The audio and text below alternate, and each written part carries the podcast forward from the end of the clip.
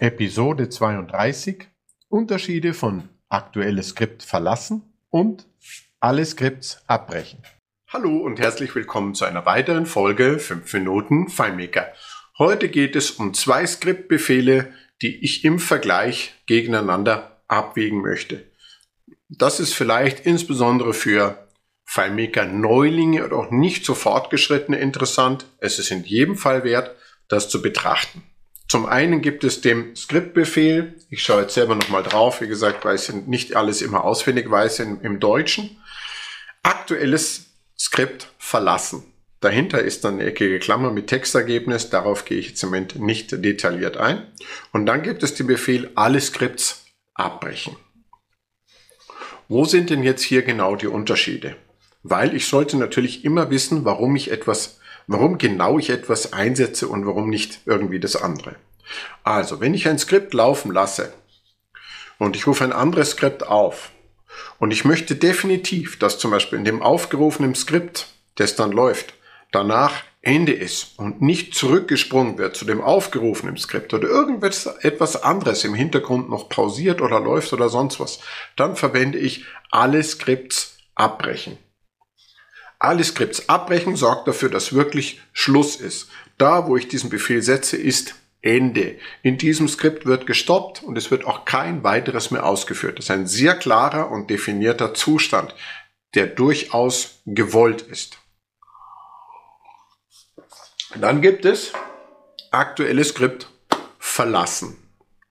Aktuelles Skript verlassen ist durchaus, würde ich sagen, die übliche Variante, wenn ich ein Skript ausführe und dann habe ich ein, ein Subscript, heißt es bei mir, also ein, ein Unterskript, in dem ich einen Teilwert berechne und dann zu dem aufgerufenen Skript zurückführe. Vielleicht berechne ich auch keinen Teilwert, sondern führe irgendwie etwas anderes aus. Jedenfalls rufe ich ein Skript auf von einem anderen Skript und möchte zu diesem Skript zurückkehren und es dann weiter ausführen. Das mache ich natürlich mit aktuelles Skript äh, verlassen.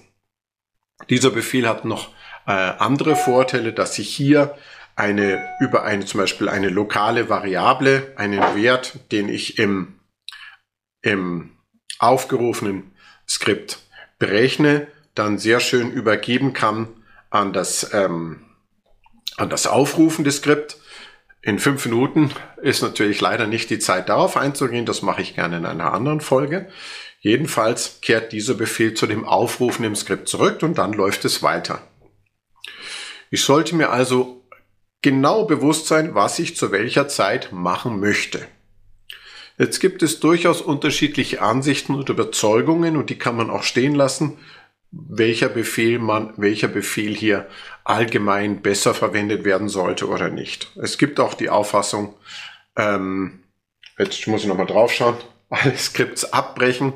Alle Skripts abbrechen ist ein Befehl, der zu einem sogenannten Spaghetti-Code führt, weil man irgendwo in einem Unterskript dann stoppt und dann kein Mensch weiß, äh, wo hat man hat irgendwo aufgehört, man kehrt nicht zurück und so weiter. Und das, das, äh, wenn man das vergleicht, zum Beispiel, wenn man viele Jahrzehnte schon zurückgeht und mit einer alten Basic-Programmierung oder einem anderen prozeduralen ähnlichen Code vergleicht, dann hat es früher natürlich zu einem sogenannten Spaghetti-Code geführt.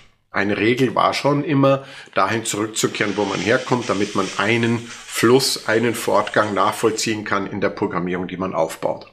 Nun hat FileMaker nicht diesen prozeduralen Code, der in einem Textfile einzusehen ist, wo man sagt, okay, man geht einen bestimmten Weg entlang. Es sind viele einzelne Skripte in vielen Dialogen an vielen Stellen, die entweder zusammen ausgeführt werden oder auch nicht.